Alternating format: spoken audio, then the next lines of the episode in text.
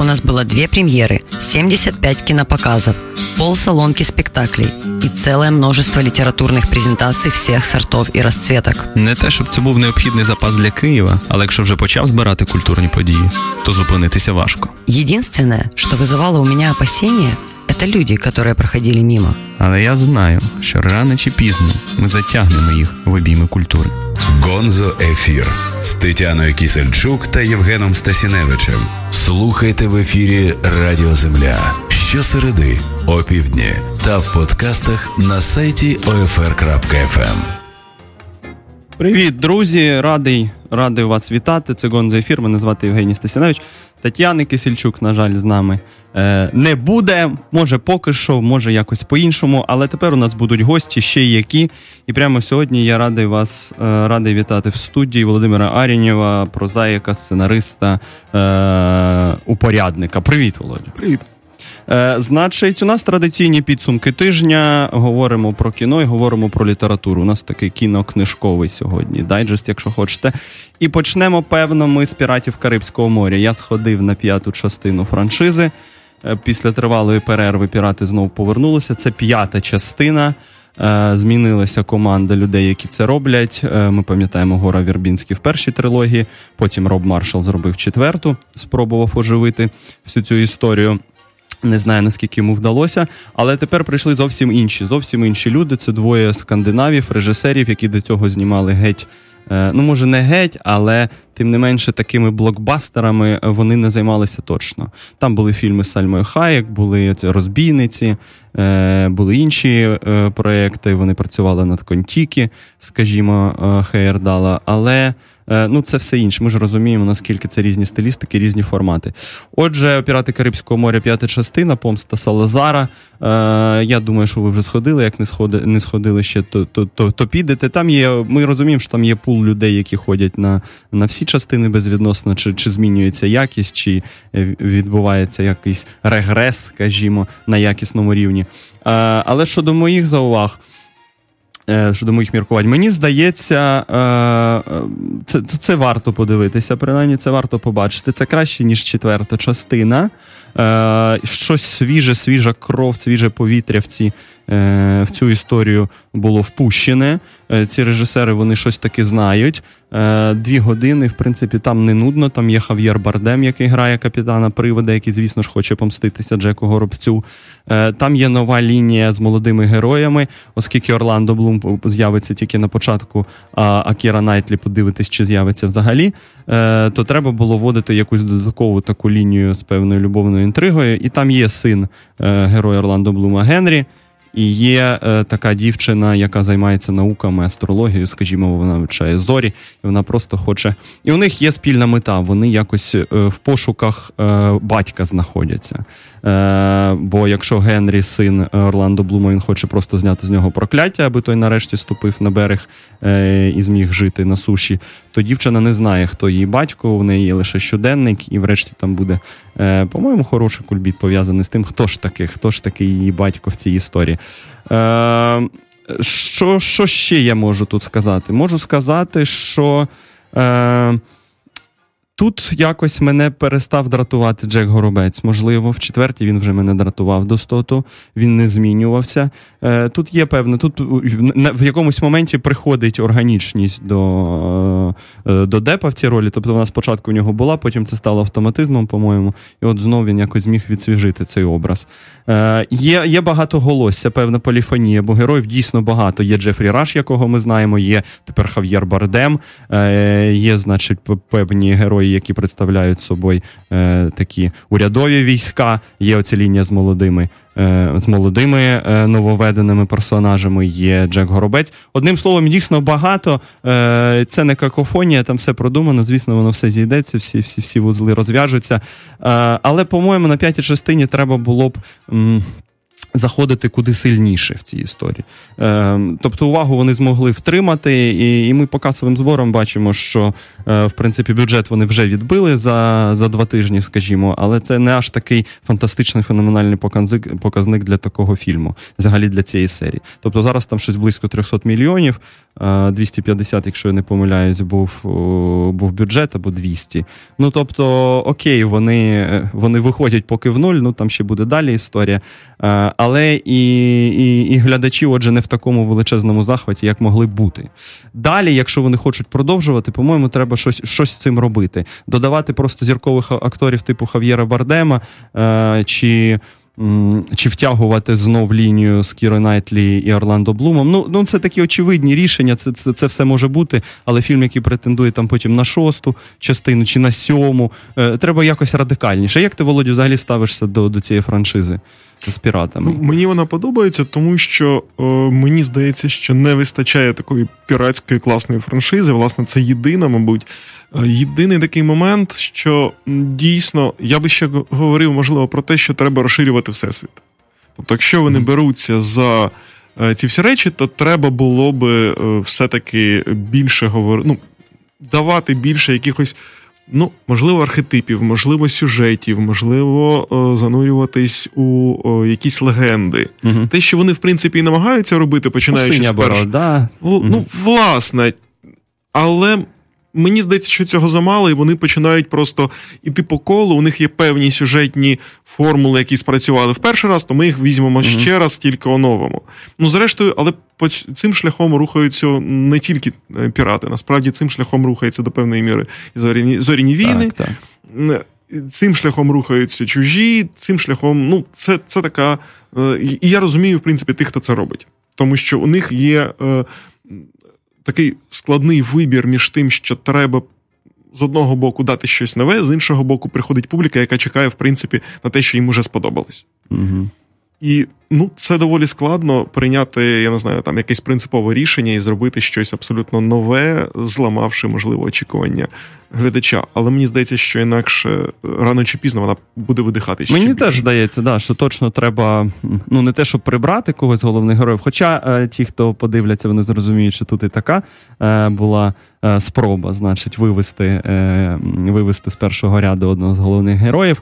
Е, це не означає, що він потім ніколи не з'явиться. Ми ж розуміємо е, примхливість цього всесвіту. Але це хороша ідея про те, що можна апелювати до певного корпусу текстів класичних чи вже чи навіть легендарних і намагатися їх актуалізувати.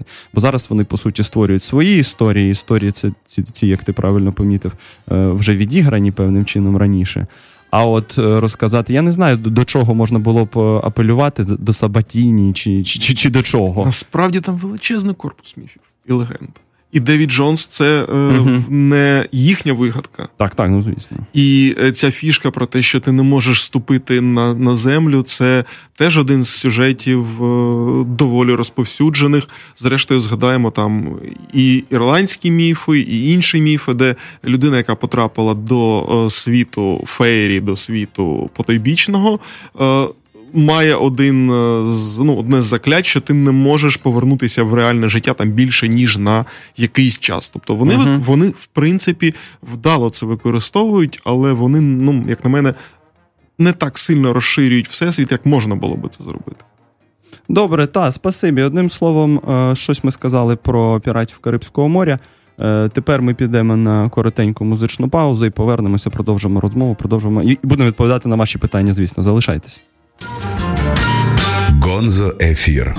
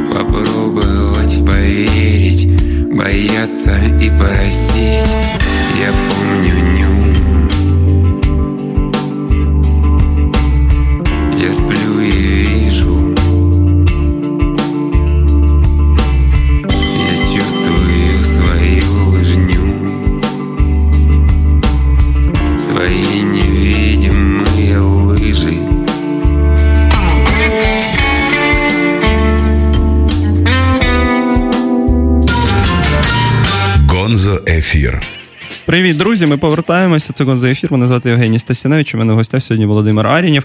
Ми поговорили про піратів Карибського моря, е, сподіваючись на те, що франшиза е, освіжиться ще більше, якщо вона хоче дійсно тривати ще якусь кількість е, частин. Е, І зараз у нас розмова про американських богів, е, серіал, який зараз теж дивиться величезна кількість людей. Великі очікування були щодо цього серіалу. Довго на нього чекали. Ще в десятих десь почалися перші розмови про те, що він буде. Базовано це все на легендарні, абсолютно культові. Ну, вибачте, наскільки це слово вже заяложене, але тим не менше дійсно культова книжка Ніла Геймана. Е, і і от от він іде, скоро вже і завершиться. П'ять серій ми вже маємо з восьми, якщо я не помиляюсь, Володя. Та? З восьми, Роз, так. Розкажи, е, розкажи про свої враження, бо це було один з моїх таких аргументів е, на користь того, що саме тебе сьогодні треба запрошувати. Я хоча хотів почути саме ту, ту, твої враження від серіалу. Ну, бачиш, е, з серіалом взагалі цим е, дійсно дуже довга історія, тому що е, спершу його збирали запускати на HBO. Угу. Там мав писати сам Гейман сценарій, і він власне і зробив. І перша серія там мала починатися з передісторії тіні, як він став тим, ким він став, як він познайомився з дружиною, чому він сів в тюрму. Е, потім, там, як завжди буває в телевізії, почалися всі ці перетурбації, змінили канал, е, змінили сценариста. Е, по суті, наскільки я пам'ятаю, плани. Уже зараз має продовжений серіал на другий ефір, на другий сезон, і Спершу планували навіть шість, якщо я не помиляюсь, е, сезонів. Тобто перші два це мають бути за книжкою, так, так. а далі буде вже які будуть якісь фантазії на тему, хоча не виключено, що сам Гейман до того моменту напише чергове продовження. Як на мене, це ем, ну, в принципі, вдалий випадок екранізації, причому екранізації фантастичного твору, яка розрахована не на вузьку аудиторію, mm от фани, які там фанатіють від Геймана, а на ширшу. І в цьому сенсі це доволі ризикований е, крок, тому що це ну, не тільки... можуть. Е, ні, штука в тому, що це не тільки розважальний серіал. Тобто, я розумію, коли беруть, я не знаю, там темну вежу. Угу. Це абсолютно зрозуміло. Буде. Воно буде, да, воно просто бабахне. І якби з цього робили серіал, так само народ би там в'їхав. Е, Я розумію, коли беруть е, навіть знову ж таки розважальну гру престолів, тому що екшен, тому що е, антураж, тому що культова річ. Але в принципі меседж американських богів глибший набагато. І е, ми, от навіть по цих п'ятьох серіях, ми бачимо наскільки там е, підняті теми, яких от мені, скажімо, не вистачає в нашій фантастиці. Ну, там які це, йдеться, наприклад, скажи, ну там так. йдеться, наприклад, про о, оці міжкультурні. Ем, про міжкультурне середовище, яке створено в Америці, і на чому воно базує, з чого виростає цей американський міф? Він виростає з рабства. Він виростає з людей, які приїхали з різних країн, е, і самі ці люди були бідними, самі ці люди були е, і досі деякі з них бідні. І вони, mm-hmm. тим не менш, формують оц, оцю поліфонію американську. Е, і це стає ще цікавішим, коли розумієш, що сам Гейман з такої ж е, сім'ї, mm-hmm. тому що його ну, дві гілки, так, відповідно, бабусева, дідусева, вони в ну, це єврейські родини з, зі Східної Європи, в тому числі з польським корінням, які спершу виростали в Британії, приїхали до Британії. Зараз сам він приїхав до Америки. Причому там в сім'ї е, батько з е, мамою дуже сильно цікавилися саєнтологією, наприклад. Тобто цією, ну, цим таким, ну, якщо хочете, культом зрештою, сектою, точніше, яку створили. Ну, але не будемо голосними словами е, розкидатись, тому що ну, різні так, думки. Тобі тобто... здається, що тут можна говорити про певну спробу, ну або не спробу, або власне постулювання таке е, критики соціальної саме. так? Мені здається, що це не критика, це радше спроба показати е, глядачеві, ну і відповідно mm читачеві, що не все так е, яскраво, е, гламурно, глянцево, просто як ми звик, як, як завжди, власне, медіа формують uh це уявлення. І в цьому сенсі можливо, е, тому що я чув багато нарікань з приводу власне естетики, візуальної естетики, що воно дуже з одного боку так заглянцоване, з іншого так, тому боку, що там люди, які з кліпмейкерства прийшли, і з іншого боку, багато слоумоушена, багато крові в певних сценах. Е, і багато дешевих спецефектів. Причому ми бачимо їх саме тоді, коли йдеться про старих богів. Так, так. Ну це е, це програмові певні ідеологічні рішення. Можливо, так. Це фішка. Так, це так, так. це показано, що от е, те, як ми віримо в старих богів, як це виглядає. Так, тепер. так, так. Це відповідає певно цьому технічному інструментарію так. попередніх е, десятиліть. І з іншого боку, ми бачимо, як нові боги виглядають, коли вони заходять там до камери, в якій сидять тінь з Одіном. І вони грають, і це це абсолютно відіграно на високому е, mm-hmm. візуальному рівні. Тобто, е, мабуть, це дійсно фішка. Але знову ж таки повторюся, для мене найголовніший такий ну ризикований крок е, авторів серіалу це те, що вони все-таки говорять. Е, ну, вони роблять не тільки розважальне шоу. Вони mm-hmm. говорять про глибші речі. Вони говорять ну те, що давно ми спостерігаємо власне, в хороших серіалах. Власне, власне, і ну і через це я сподіваюся, що він матиме успіх. Ну а сама ця історія про старих, так би мовити, богів, нових богів, де нікому по суті не віддається перевага. Це тобі теж про складність цього світу. Історія ну, в тому числі, і це взагалі фішка саме Геймана, так, тому так. що він завжди складно ієрархізований Та, світ. Він, ні, та, навіть не в цьому сенсі. Ієрархія це насправді вторинне. Це те, що більше, як на мене, цікавить таких фанів, фанів, які люблять розбиратись. Ну так, хто кого. Да, чого. там цитувати Сільмаріліон е, сторінками, розбиратись, хто mm там де кому брат, бастард. А тут інша річ, тут він бере міфи, причому міфи е, інколи не первинні, а міфи, які існують в нашій свідомості. І потім з цих міфів він вибудовує свій, свій міф. Угу. Їх в тому числі оновлюючи, тому що він, зокрема, е, прихильник цього цієї книжки Джозефа Кембела Герой з тисячі облич так, так. Е, ідеї мономіфу, і по суті більшість його текстів вони вписані в культуру, сучасну культуру, мас, мас-медійні, мас-медійні якісь речі. Тобто він говорить, звертаючись до контексту. Без, без контексту він взагалі, як на мене, не зрозумілий. Угу. Ми втрачаємо це те, до речі, чого у нас в українських перекладів бракує, перекладах бракує. Ну, до речі, нам потрібні американські боги. Е, Нам тут? Так. Е, так, звичайно. Так? Нам нам потрібні вони як факт культури, який ми маємо прочитати переосмислити, і нам потрібні насправді українські боги. Ну так, а це це хороша версія. Я думаю, що ми ж маємо певний корпус вже текстів Геймана. Так, так ми бачимо звичайно. і більше дитячі підліткові такі історії, ні, якщо ні, можна дорослі. говорити, але й дорослі вже є. Ні, та, але от американські боги поки що ще вони хотіли їх видати на на арсенал. Я знаю, що от от вони мають вийти вже українською. А вже будуть. Ну тобто, це було якось підв'язано, може, під серіал, навіть якимсь звичайно була ця думка. Звичайно. Окей, будемо чекати. А поки у нас є ще час в цьому блоці, і хотів би з тобою поговорити про про книжку, яка вже вийшла, е, про книжку, яка є теж культовою, автор, який є культовий. Не знаю, чи варто його порівнювати з Геймана там в мірі популярності, але тим не менше е, на арсеналі було презентовано другий том е, повного прозового зібрання творів Говарда Філіпа Лавкрафта. Що ти думаєш про цей проект? Наскільки це своєчасно? І взагалі Лавкрафт фігура сьогодні Е, Яка? Це людина, яка втрапила до канону, по Мгм. суті. Е, Тобто його читати модно, його читати треба, якщо хочеш розуміти якісь речі, які вже існують е, в поп-культурі. Я чудово розумію, що якби він свого часу його не розкрутив Август Дерлет, людина, яка була його учнем, і яка сама писала багато в тому ж міфі Лавкрафт, Лавкрафтянському, в тому ж всесвіті.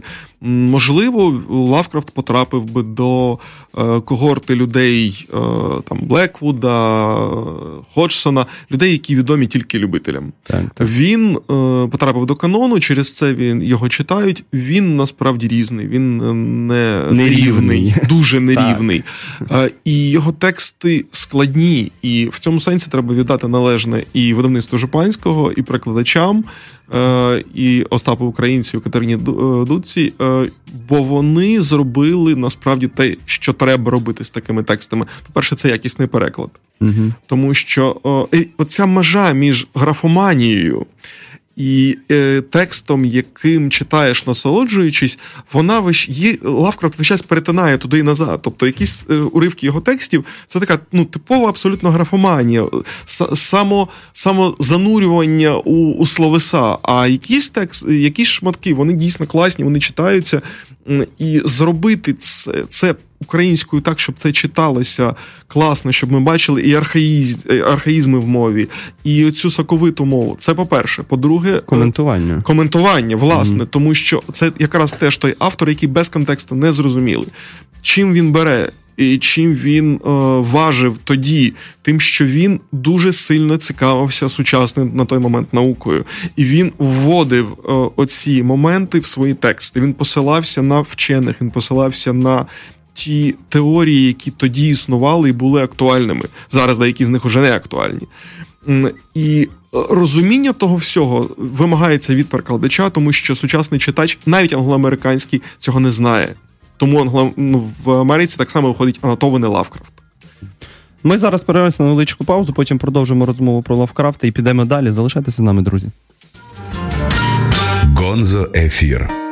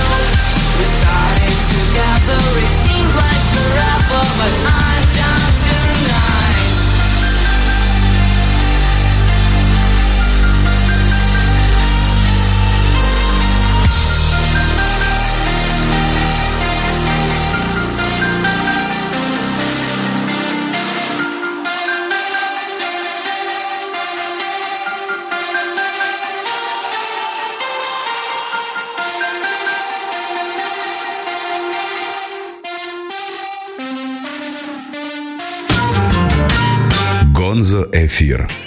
Друзі, ми повертаємось. У мене в гостях сьогодні Володимир Арінів. Ми поговорили в другому блоці про американських богів серіал, який ми зараз всі дивимося. І тут я співпадаю в своїх відчуттях е, з Володією, що це хороша спроба розказати історію на значно ширшу аудиторію, ніж, ніж могло бути в книжці, ніж може планувалося початково, скажімо. Ну тобто е, адаптувати якоюсь мірою без втрати, звісно, глибини, яку, яка Гейману, Гейману постійно присутня. Навіть якщо ви бачили тільки е, Кароліну, скажімо, ви теж розумієте, як, як працює і, і куди рухається Гейман в своїх текстах.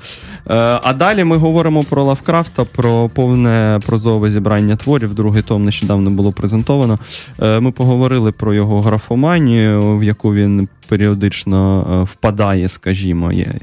Е, І е, тут, до речі, було питання е, пов'язане з твоїми кумирами.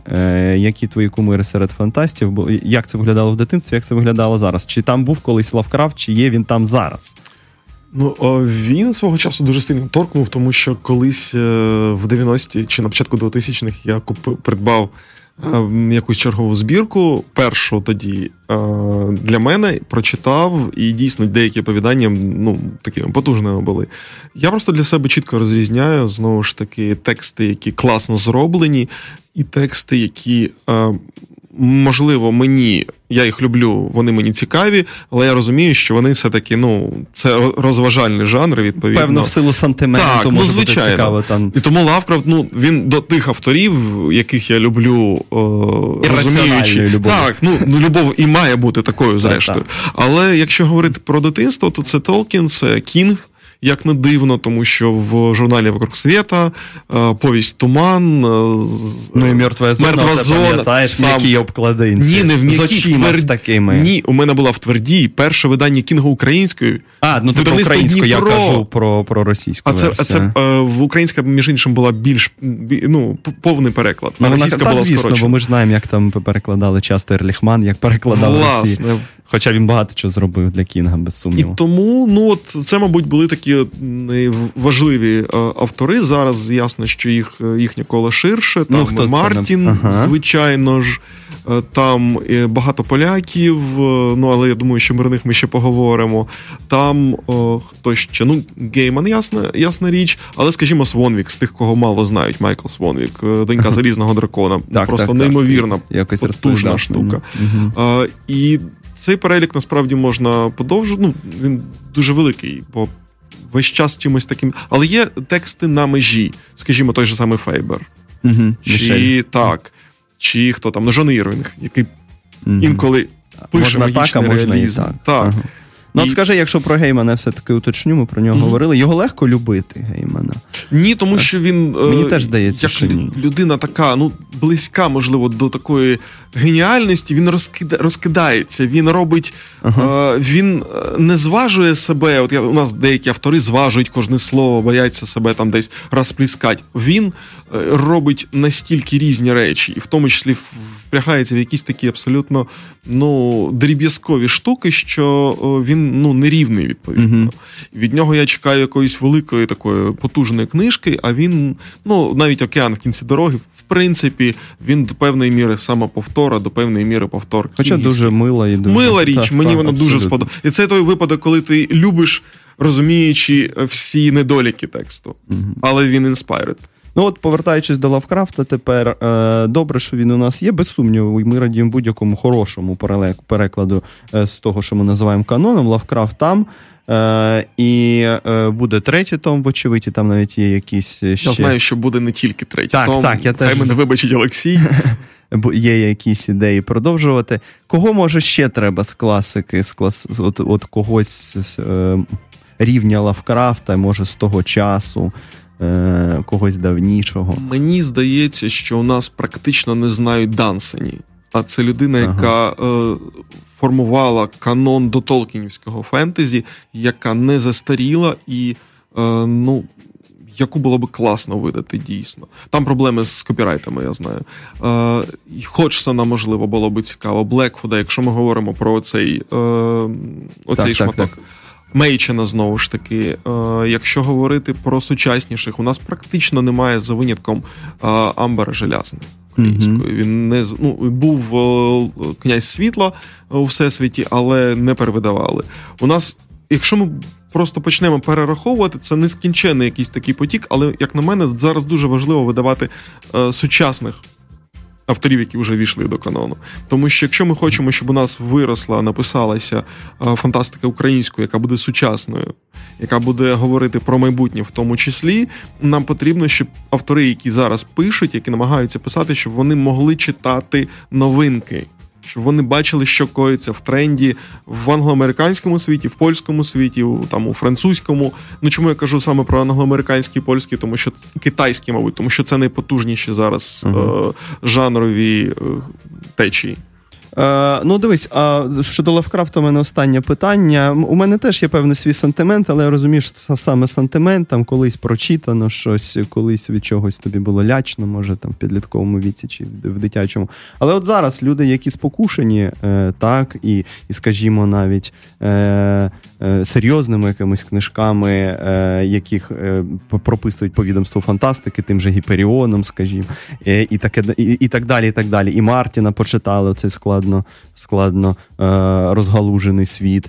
Е, і тепер у них Лавкрафт приходить, той, хто там на початках стоїть. От е, наскільки цікаво його читати поверх цих текстів? Мені складно це уявити, тому що е, мені здається, що взагалі любитель фантастики до певної міри, якщо він її дійсно любить, він залишається такою дитиною, хлопцем або дівчинкою, який е, розуміє всі, всі недоліки, але його пре. Його пре там, я не знаю, від світу. Який змальовано. Е, Від він, ну, ми всі дорослі люди, ми розуміємо, що деякі речі, які є у фантастиці, які приймаються просто як правила гри, вони не реалізовані, їх неможливо реалізувати, чи вони там, ну, припущення певне. Але ми граємо в цю гру так само, як ми граємо в дитинстві, скажімо, в гру з казкою, припускаючи, що так, тварини можуть говорити, наприклад. І Тобто, все залежить від рівня читацької емпатії, так, так, би мовити. тобто, але мені здається, що там є. Ну, по-перше, він кл- дійсно класно перекладений. а в другому томі тобі щось конкретно подобається? Ну, от Ти я за, зараз почав тільки читати, бо це ж тільки-тільки закінчився арсенал, і Мгм. тільки-тільки якось оговтався від того всього. А, і мені здається, що Ктулху там поклик Ктулху гарно перекла- перекладений. Ясно, що це буде річ, до якої будуть повертатися. Там оці всі е, пошуки кадату, е, вони дуже такі барокові, дуже е, десь, можливо, надмірні, але цієї надмірності Лавкрафт в тому числі цим бере такою о, потужністю о, словесною. Ну, бо чому ні, зрештою? Бо такі, такі тексти теж треба читати інколи під настрій. Вечір якийсь довгий. Ні, попри, попри все, я Атмосфера. навіть які б не були в мене там свої особисті застереження до Лавкрафта, е, але ж е, є і певні сантименти. Я просто радію, що хорошій якості виходить е, великий корпус текстів, так би мовити. Та так системно, планомірно. Ми за цим можемо спостерігати. Добре, а тепер від Лавкрафта ми перекинемо місток до, до іншої важливої новинки, теж, теж класики, теж знову ж таки культової книжки, на яку довго чекали, яка нарешті з'явилася. Це Дюна Френка Герберта. Е, і ми знаємо цю історію. Хтось знає з екранізації е, Девіда Лінча, і, і тут я дійсно не можу для себе до сих пір з'ясувати цей момент, чи це геніальна невдача Лінча, така талановита невдача, чи це щось інше, е, чи це просто постріл не туди, кудись абсолютно. І амбіції заслили е, зір, так би мовити. Ну, знаємо про невдалий проект Ходоровський, який хотів це все зробити. Але от, е, значить, е, пройшло 50 років, так? Це початку 60-х. Е, 52. 52 роки. 65-й рік. Так, так. Пройшло півстоліття, ми отримуємо переклад. Е, як тобі взагалі історія Дюни? Наскільки ця книжка важлива для того, що відбувалося в літературі фантастичній в 20 столітті? Вона дійсно важлива, тому що вона перепахала багатьох е, авторів. Вона досі ця франшиза існує. Це, до речі, приклад той, коли син е, зробив е, багато для того, щоб е, книжка не, не, не те, що не згасла, тому що вона би перевидавалася, але для того, щоб спадок батька не, не був втрачений повністю, залишився як цілісний якийсь корпус текстів. Ясно, що Герберт так само грається з архетипами. Зрештою, він сам це не приховував, він про це говорив, але так само він грався з важливими е, міфологічними сюжетами ХХ століття, з наркотиками, е, з- Ресурс, на який всі підсіли. новий культ, який з'являється, влада, яка е, змінює пророка в щось протилежне тому, чим, можливо, він сам хотів би бути. Оці всі речі. Можливо, через це е, Дюна читається не тільки як розважальний роман, бо зрештою. Ні, вона е, точно не читається тільки як розважальна. Ну, власне, але крім всього іншого, наприклад, вона зламала е, суто якісь формальні штуки, тому що Дюна була роман до, до того моменту. Романний формат був там ну 200 сторінок, ну 150. Тут е, 600 чи 700 сторінок. Дюну дуже довго не хотіли через це видавати.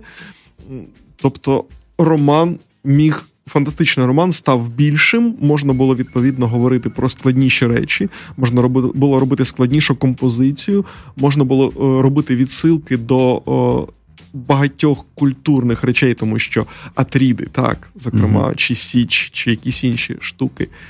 І це все е, розв'язали руки багатьом авторам, які йшли за Гербертом, які практично отримали карт-бланш. Так само, як Джордан свого часу е, розв'язав руки тим, хто хотів писати багатотомні саги фентезійні. Ну І, так, він власне, проклав, він Мартіна. пробив стіну собою. Так, при тому, що сам до певної міри вгруз під цим, під цією кількістю томів. Тобто Герберт зробив оце. Про Мартіна ми ще поговоримо. У нас є питання від вас. Спасибі, що ви нам пишете. Ми обов'язково запитаємо Володимира і про Мартіна. Зараз у нас невеличка музична пауза, і ми повернемося на останню частину. Залишайтесь. Гонзо Ефір.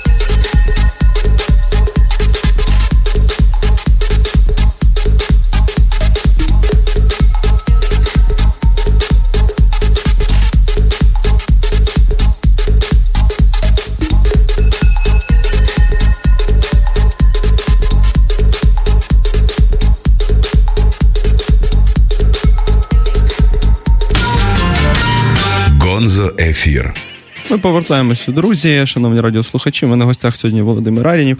Володя, нам тут пишуть, що дуже хороший ефір, і це в першу чергу завдяки тобі. Спасибі, що ти прийшов сьогодні. Дякую, що Е, і у нас є е, ще якась кількість хвилин, щоб поговорити про все, що залишилось. Отже, Дюна. Дюна, яка прийшла через півстоліття до нас в перекладі. Е, як тобі переклад?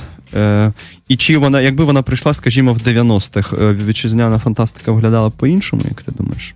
Я підозрюю, що тоді все одно ринок не давав змоги для того, щоб вітчизняна фантастика українською виглядала по-іншому. А для Є е, системні російськомовної фантастики, ну Дюна і прийшла в 90-х, Так, бо так, тоді ну, була там- перекладена. Ми ж Е, так і читали її. Щодо українського перекладу, мені дуже подобається те, що роблять Катерина Грицейчук і Анатолій Пітик.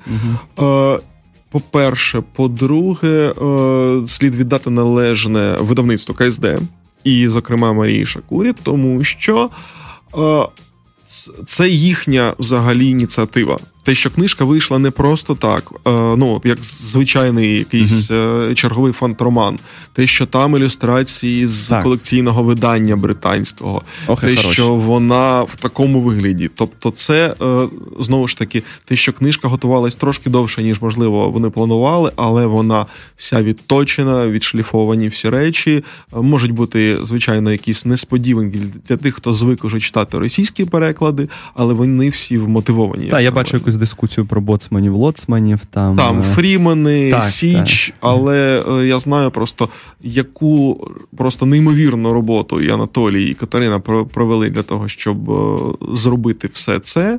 Вони цікавилися походженням кожного слова, імен. Там вони виявили, що є в деяких місцях ритмізована проза під Шекспіра, і вони це зробили. Тобто, ну це, це дійсно така потужна робота. Хай би так всі перекладали. Дай Бог. Е, скажи, скажи, от про що ми говорили про Геймана, про е, радше не соціальну критику, а спробу соціального аналізу такого глибинного. Тут також е, велика частина інтерпретації відводиться під те, щоб знайти корелят в реальності, да? чи в реальності під, під 60-х, чи пізніших. От Дюна про що вона говорить? Про нафту, про ресурс, та про, про яку систему управління, про олігархію чи про щось інше. Та? І, і багато, багато, вочевидь, там це є. Так би. Звичайно. Але якою мірою, по-твоєму, співвідноситься саме апеляція до сучасності і робота е, з більш якимись первинними структурами в тексті Герберта? Я не знаю, мені здається, що це дуже складно, е, так знаєш, математично вирахувати. ну, так, на якісь такі твоє враження. Мені здається, що е, все одно оцей е, масив архетипічних образів він закладений такі, як такі підвалини, а решта, те, що вибудовано на ньому на ньому і виросло на ньому, власне, і е, зробило дюну актуальною досі. Тому що якби це були просто якісь ар- ар- архетипічні штучки, які не е, актуалізовані якимось сучасним і тоді, і зараз контекстом, змістом, то вони би зрештою відійшли саме в царину такої ну фантастичної культової книжки. І вони би не ну вона би не вийшла в мейнстрим все, все одно. Її би не читали, її би читали тільки такі любителі олдові, любителі фантастики, і все. По-твоєму, є потреба екранізувати ще раз Дюну після Лінча? Е, Звичайно, і зрештою її екранізували ще раз, але, Але зробили зробили такий дослівний, дослівну таку екранізацію, яка, звичайно, втратила чимось іншим. Зрештою, якщо Ну, фанати Екранізація- її не люблять. Знаєш, екранізація працює хороша екранізація або екранізація ну не зовсім провальна, працює на популярність книжки. В цьому сенсі хай будуть екранізації. Ну, Серіал би ти уявляв собі по Дюні цілком, так? А він був, я ж кажу, він Ні, ні, ну ще один. Так, Сьогодні, так, от такий, е, так, з таким підходом, як ставляться до Геймана, скажімо. звичайно, так. він би мені здається Сучасний, бомбанув. стильний. Так. Та. Угу. Окей, і ми тепер переходимо до останньої нашої книжки. Потім е, у нас буде час відповісти на питання, які ви поставили. Спасибі вам. Е, Володя, окрім всього іншого, ти ще й упорядник. І от е, в КСД виходить вже ти, третя книжка, якою ти займаєшся саме в цій серії 19 е, стражей. Е, до цього були як Волков і е, трьох трьох царей. От тепер третя. Ви набрали серйозний темп, бо різниця між е, 19 стражів і попередньою скільки? Півроку, і Півроку. за півроку буде ще четверта. Отакої, ти одразу і, і козиря викладаєш на стіл. Е, Розкажи саме про цю книжку. Е, Тут е, навіть на поверхово ознайомлення видно, що тут так само є Сапковський, який присутній е, в попередніх книжках. Є Пратчет, який з'явився в другій, так, але є, є і відмінності. Є люди, які вперше. Звичайно. І так буде завжди, тому що о, ну, в цьому теж концепція е, серії, що у нас міжнародна антологія, автори з різних країн, тому числі ясно, що е, з Польщі, з англомовного світу, е, з Китаю. У нас там Кенлю, один з Так. найбільш відомих зараз е, на заході китайських трьох. Е, Інша була був, письменниця. та, інша писала була про привидів. Е, Є у нас там авторка з Молдови Наталія Осояну. Тобто в четвертому, скажімо, буде Брендан Сандерсон. Повість. Мгм. Е, Про це вже можна говорити. Я сподіваюся, що буде ще кілька приємних несподіванок. Тобто, оце відродження жанру міжнародної антології Так. фантастики, воно відбулося, по-твоєму, да, на рівні цих трьох книжок. От Ти бачиш зацікавлення, на яке ви сподівалися? Я бачу, скажімо, той момент, коли е, у нас приїздить Петр Гочик, е, автор з другої антології, а в видавництві на складі немає другої антології. 10 Вже. тисяч накладу. Вони, вона є по магазинах, але на складі її не було Мгм. просто. Вони її не змогли Чудово. завести. А, І в цьому сенсі, ну. Автори роблять, зрештою, тексти роблять те, що відбувається. І велике, величезне, е, величезна подяка видавництву, яке повірило, яке ризикнуло, тому що це не Ну, початку звичний це, не, формат. ви- це не виглядало аж такою безсумнівною перемогою Абсолютно, на початку. Так? абсолютно. І навіть хедлайнери е, в цьому сенсі ну, не гарантували нічого. У нас тут є два складних тексти: це Яцек Дукай, Угу, я Е, бачу. Код генерала. е, Це е, автор е, дуже своєрідної прози, складної, надзвичайно, неймовірно популярний в Польщі. Е, І от ми ризикнули, зробили е, переклад, поставили його тут. І Вегнер. Е, Повість, яка отримала та повість, яка отримала е, Зайделян, це найпрестижніша е, премія польського фендому. І повість з одного боку Це ж той Вегнер, який автор величезного циклу. Так, але це завершена окрема річ, не пов'язана з тим, з тим циклом, і це в тому числі релігійна фантастика, дуже рідкісний е, такий звір. Але в в Польщі вона краях. є. Так, в Польщі вона є, і це, як на мене, буде така цікава штука. Актуальна знову ж таки для нас тепер, тут і зараз. Скажи, я бачу, тут ще є Олексій Гідеонов про його книжку Случайному гостю. Ми говорили. Пам'ятаєте, так. друзі, ще перед Новим роком, там коли радили книжки до Різдва. Е, е, у мене таке питання, певно, єдине, е, бо е, ми обов'язково ще це почитаємо, поговоримо окремо, попишемо, напишемо про це. Е, але е, чи немає в тебе якось. е, Таких відчуттів, що це може певним чином автоматизуватися. Чи ти як упорядник не, не, цього не допустиш? Що там на п'ятій, шостій, вочевидь, серія буде тривати. Е, може бути цей момент, що, так би мовити, є формат і. Ем, не те, щоб якість буде падати, я не про це говорю. Я впевнений, що велика кількість текстів е, нам невідома є в тій же Польщі, яку можна актуалізувати роками просто. Але ти думаєш, є певна інерція формату, вона може з'явитися? А ми міняємо формат. Тобто, у мене є принципи формування антології, але міняється, скажімо, тема. Ну, отут це що? Тут це е, яскраві світи, якісь неймовірні світи. Скажімо, попередні дві це була переважно земля, на які, в, якій Так, присутні... там навіть обумовлював це Так, в, вступному слові. Тобто, це, це абсолютно такі формальні речі, але тим не менш вони якось е, дають авторам е, певний такий Ага. напрям. А далі вже я підбираю, щоб е, ну, з, е, інші міркування в- починають працювати. Ясно, що художні. І є драматургія на рівні, скажімо, того, як ти впорядковуєш. Звичайно, там е, я завжди Бо в тих дивлюсь, книжках в якому це порядку бачив. це буде йти, чим це завершиться. Це має завершитись на потужній ноті, тому, скажімо, тут в кінці Вегнер. Е, ну, Тобто є доцільність читати від першого до останнього тексту, саме так. Звичайно, звичайно. Можна читати в будь-якому порядку. Читач власник, читач вирішує, але тим не менш я е, тримаю в думці, що людина почне від першого оповідання, закінчить останнім. Вона не має в якийсь момент стомитися, не має в якийсь момент е, відчути монотонність, і це ну це теж один з принципів. Плюс. Окей, крім польських авторів, є багато англомовних авторів, і видавництво зараз дає карт-бланш е, певний, і я хочу витягнути е, в тому числі авторів, які давно призабуті або не звучали, або невідомі м, навіть в російських перекладах, так як мали би бути відомими.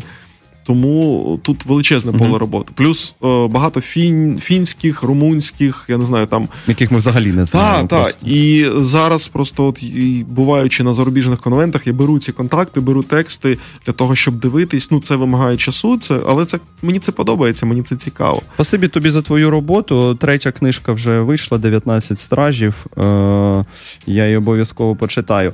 Тепер ми маємо у нас і трохи часу, щоб перейти до питань. Е, ми з тобою вже в перерві з'ясували про одне питання. Тут питають, чи хо- хотіли почути від вас про книжки Олега Шенкаренка. Не А, читав. Не читав, читав. тому, значить, поки е, це питання дещо в стороні полишимо, але спасибі вам за нього. Далі питають, яку музику ви е, е, віддаєте перевагу якій музиці, може, якраз момент написання книжок. Є щось таке? в момент написання книжок переважно щось, що не е, має е, українського або російського тексту, що я можу просто слухати. Це якісь етноштуки, це фольклорні е, фолк-групи, це саундтреки до фільмів. Угу. Тут ще є два великих такі питання. Ти, ти мав змогу з ними ознайомитись. Одне стосується Мартіна е, в порівнянні до Набокова. Воно таке несподіване порівняння, але мається на увазі там е, стилізаторство і стилізації. Так що можна ли говорить, что Мартин гениален, так же, как, например, Набоков, но происходит это в разных плоскостях. Е, Мені складно говорити про геніальність, але мені здається, що е, вони стиль- талановиті обидва, і вони талановиті достатньо е, для того, щоб ну, вирізнятися з поміж. Причому ну, Мартін насправді він геніальний або талановитий ще й у тому, як він будує історію, як він знаходить ці метафори. Одна з найблискучіших його речей це портрети його дітей, наприклад. Оповідання невеличке, майже не фантастичне. Там є тільки одне невеличке припущення, все відбувається в нашому світі, але це класнюча абсолютно метафора, власне, того, як письменник працює з е, оточуючим середовищем, як це впливає на його рідних, зокрема. Ну, а друге там питання, якщо коротко про кіберпанки і космос майбутнього, та е, чому вони е, в такій кількості текстів виглядають е, до, до неможливого схоже. Тобто, от що був, скажімо, Гібсон і Азімов, як тут пишуть, які зафундували, можливо, цю візію, і далі це пішло саме так. Тобто, це насправді е, йде від того, що ми так добре собі уявляємо майбутнє, чи це вже певна іна, Це інерція проблема. прийомів? Це ми не дуже добре уявляємо, що відбувається в зарубіжній фантастиці. Тому Ага. що тут просять згадати, я одразу назву там Пола Ді Філіппо, чи Хану Реаніємі, е, чи Пітера Вотса, який скоро свіжа буде оригінальна може бути варіація, так? Так, е, тобто насправді е, набагато більше, більший спектр, ніж те, що перекладали Певних візій, російською, так. наприклад, чи те, що зараз українською виходить. Тому там варіацій набагато більше. На щастя, знову ж таки.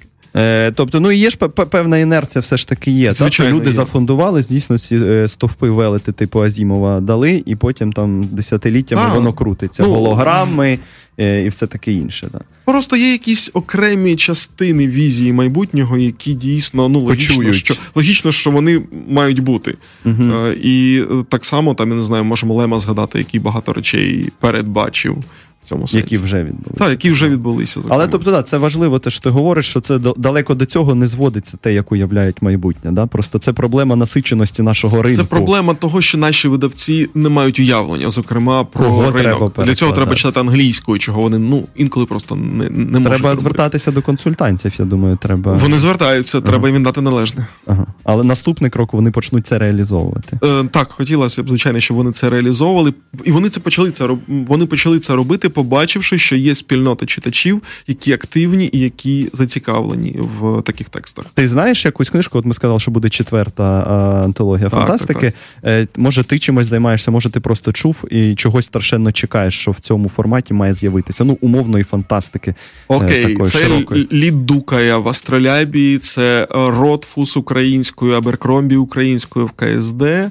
Е, Що ще можна Ну, назвати? і Так, це, що- це вже дуже добре. Те, що Ну, це, ти це те, що вже перекладається, по Мгм, суті. Це мгм. Пітер Вотс, звичайно, в Жупанського, е, який має приїхати на Львівський форум, до речі, Теж якщо все буде ок. Дай Бог. Е, і це, мабуть, з того, що я можу точно назвати, е, знаючи, що я не виголошую якихось таємниць. А, ну Брендан Сандерсон, до речі, українською. Ну, от у нас великою мірою з тобою, Володя, вийшов оптимістичний ефір. Та? Ми поговорили про, про те, що з'явилося на українському ринку, на те, що є в- доброго в кіно, саме в серіальному світі, як намагаються адаптувати культові книжки. Е, Поговорили ще про перспективу, що буде. Один з найоптимістичніших ефірів, як хочете. Друзі, мені саме так здається. Тобі величезне спасибі, що ти прийшов до нас. Дякую, що запросив. Вам спасибі, друзі, що задавали питання. Їх було чимало. Сподіваюсь, якось ми змогли на них відповісти в межах того часу, що у нас є. Продовжуйте бути з нами. Ми почуємося за тиждень. Обов'язково буде не менш цікаво. Спасибі на все добре, Па-па. Гонзо ефір з Тетяною Кісельчук та Євгеном Стасіневичем. Слухайте в ефірі Радіо Земля щосереди, опівдні та в подкастах на сайті OFR.FM.